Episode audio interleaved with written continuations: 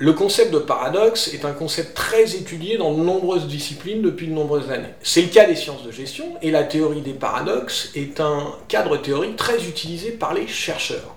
Elle met en lumière notamment les différences entre paradoxe, dilemme et contradiction. Au-delà de l'idée de deux phénomènes qui s'opposent, le paradoxe se distingue par le fait qu'on ne peut pas choisir entre les deux options proposées et que ce sont deux options irréconciliables.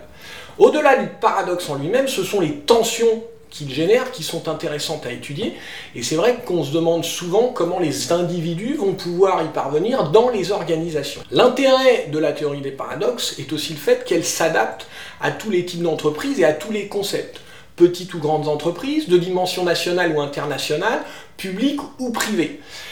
Intuitivement, on pourrait penser que les paradoxes et les tensions sont forcément négatifs pour l'entreprise et pour le bien-être des individus et donc vont être opposés à la performance. Mais les recherches ont montré qu'elles étaient constitutives des organisations et que finalement les événements extérieurs avaient tendance simplement à les mettre en lumière et qu'elle permettait aussi, ces tensions, de garder l'organisation en alerte et de garder les individus en alerte également, et finalement euh, de leur permettre de se développer et de continuer à progresser.